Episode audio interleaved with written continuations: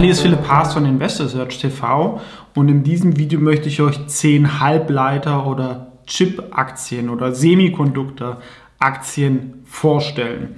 Ist eine relativ komplexe Branche, auch die Produkte sind sehr, sehr komplex, vielleicht das komplizierteste, was die Menschheit herstellt, neben eben halt mal Dieselmotoren. Ähm, und da hängt eine ganz, ganz große Lieferkette dran und es hat auch eine hohe strategische Bedeutung, was uns zuletzt wieder ähm, aufgefallen ist. Und obwohl es eine Wachstumsbranche ist, ist sie auch relativ zyklisch. Es gibt Produkte, die eher Commodities sind, ja, ähm, die standardisiert sind, wo es aber oft dann nicht viele Produzenten gibt. Und es gibt äh, Sachen, die sehr individualisiert sind. Ähm, ich glaube, man kann es ein bisschen aufteilen, ähm, die Halbleiterbranche. Es gibt Firmen, die Maschinen herstellen, um die Fabriken zu bestücken. Ja, das ist natürlich am zyklischsten die Maschinenbauer. Dann gibt es äh, Firmen, die Produkte herstellen, wie Waver, die dann für die Chips gebraucht werden, also die sagen wir Vorprodukte produzieren. Dann gibt es die Firmen, die die Chips selber produzieren. Ähm, entweder als Auftragsfertiger, das heißt, sie haben Aufträge von Kunden, was sehr, sehr erfolgreich funktioniert hat, oder als integrierter Anbieter, dass man die Chips auch selber designt. Ja, es gibt da zwei Modelle. Entweder das Chip-Design ist bei einer Firma, die dann bei so einem Auftragsfertiger produzieren lässt, oder es ist integriert. Normalerweise sind Auftragsfertiger äh, nicht so attraktiv vom Geschäftsmodell. In der Chip-Branche ist es allerdings schon so, da die ähm, Investments so, so hoch sind, ja, und es eigentlich nur zwei echte globale Anbieter gibt, die sich das so ein bisschen aufteilen, wodurch die Margen auch sehr, sehr hoch sein können, die beide in Asien sind. Ja, Europa ist so in den Vorstufen und Maschinenbau noch ganz gut, aber soweit es dann hinten geht, da sind wir dann nicht mehr so stark. Fangen wir mal an, ganz vorne in der Wertschöpfungskette, das wäre die PVA Tepler habe ich auch mal ein Video, ein Interview auch gemacht.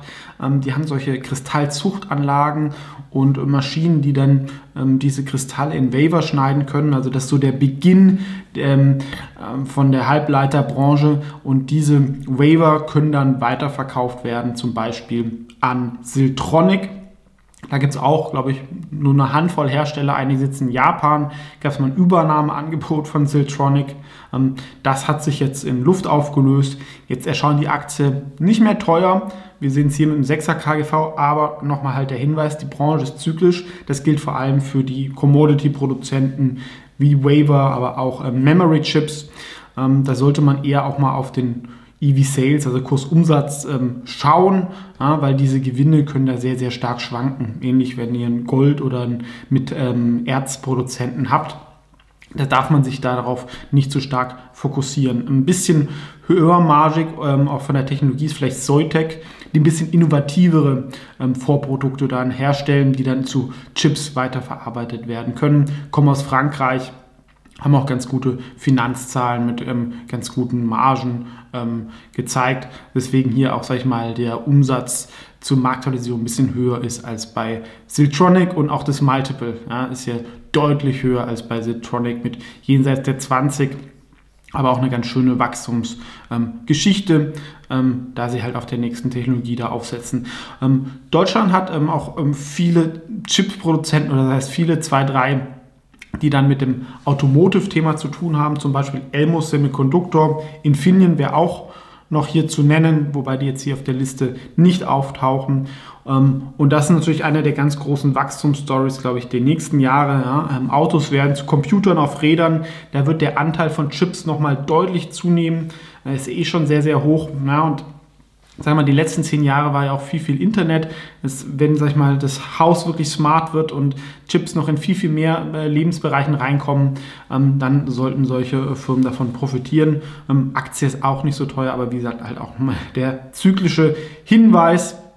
Ähm, zuletzt gab es ja so gemischte Signale. Ja, Micron hat gesagt, ist nicht mehr so hoch die Nachfrage.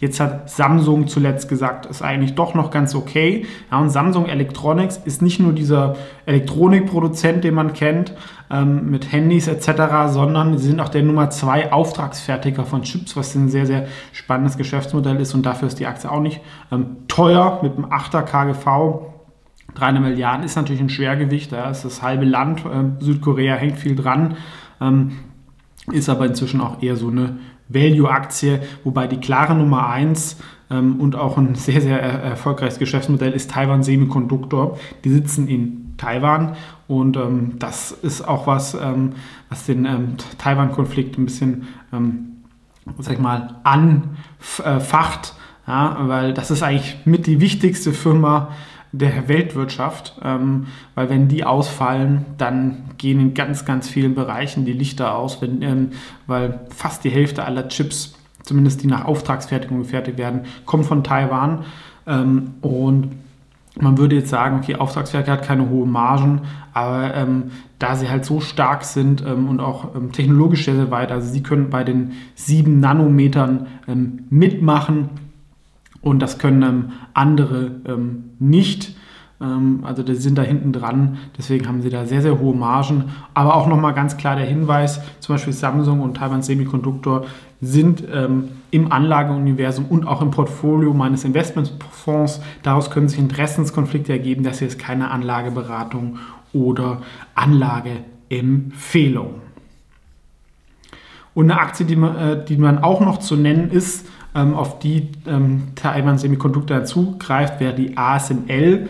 Ja, ist eine der wertvollsten europäischen Aktien, ist relativ unbekannt, weil man als Konsument damit nicht in Berührung kommt, aber die Firma ist 170 Milliarden wert, gibt glaube ich keine wertvollere deutsche Firma, zeigt auch, dass wir da technisch ins Hintertreffen geraten sind. Und eigentlich als Maschinenbauer, ja, Maschinenbauer, normal werden die ja nicht so groß, ähm, aber sie äh, tun eigentlich mit so die wichtigsten ähm, Maschinen für die Chipindustrie fertigen. EUV, die Amerikaner wollen auch blocken, dass es nach China geht. Also das ist was, alle sind da ein bisschen davon abhängig ähm, und das ist extrem komplex, wenn man sich diese Maschinen anschaut. Ich glaube, sie verkaufen auch nur eine Handvoll pro Jahr, aber schaffen damit halt irgendwie 20 Milliarden Umsatz. Also das ist so mit so das komplizierteste, was wahrscheinlich Europa ähm, herstellt. Trotzdem finde ich die Aktie ein bisschen teuer ähm, und dafür, dass es halt ein äh, Maschinenbauer ist, und auch halt absolut, ja, kann sich das nochmal verdoppeln. Ähm, weiß ich nicht. Und vielleicht kommt halt auch irgendwann mal wieder eine neue Technologie, wie man Chips produziert. Sowas kann man natürlich ähm, auch nicht ausschließen. Wenn wir jetzt sagen, ähm, Taiwan Semiconductor produziert nur die Chips als Auftragsfertiger, dann brauchen sie ja natürlich auch, welche Chips fertigen die. Und das ist zum Beispiel viel von Nvidia ja, oder auch von anderen, von den deutschen Automotives. Aber Nvidia designt nur die Chips und sagt dann, macht das bitte so und so. Und jeder konzentriert sich auf das, was er am besten kann. Dadurch sind die Fabriken bei TSMC immer ausgelastet und Nvidia muss nicht in eigene ähm, Fabriken ähm, investieren, was nicht ihre Kernkompetenz ist. Aktien ähm, ist deutlich runtergekommen, immer noch nicht günstig, ja, aber ist halt auf diesen Megatrends autonomes Fahren, AI, Datenzentren, davon haben wir profitiert, aber auch halt von Bitcoin Mining, was jetzt wahrscheinlich ein bisschen wegbricht.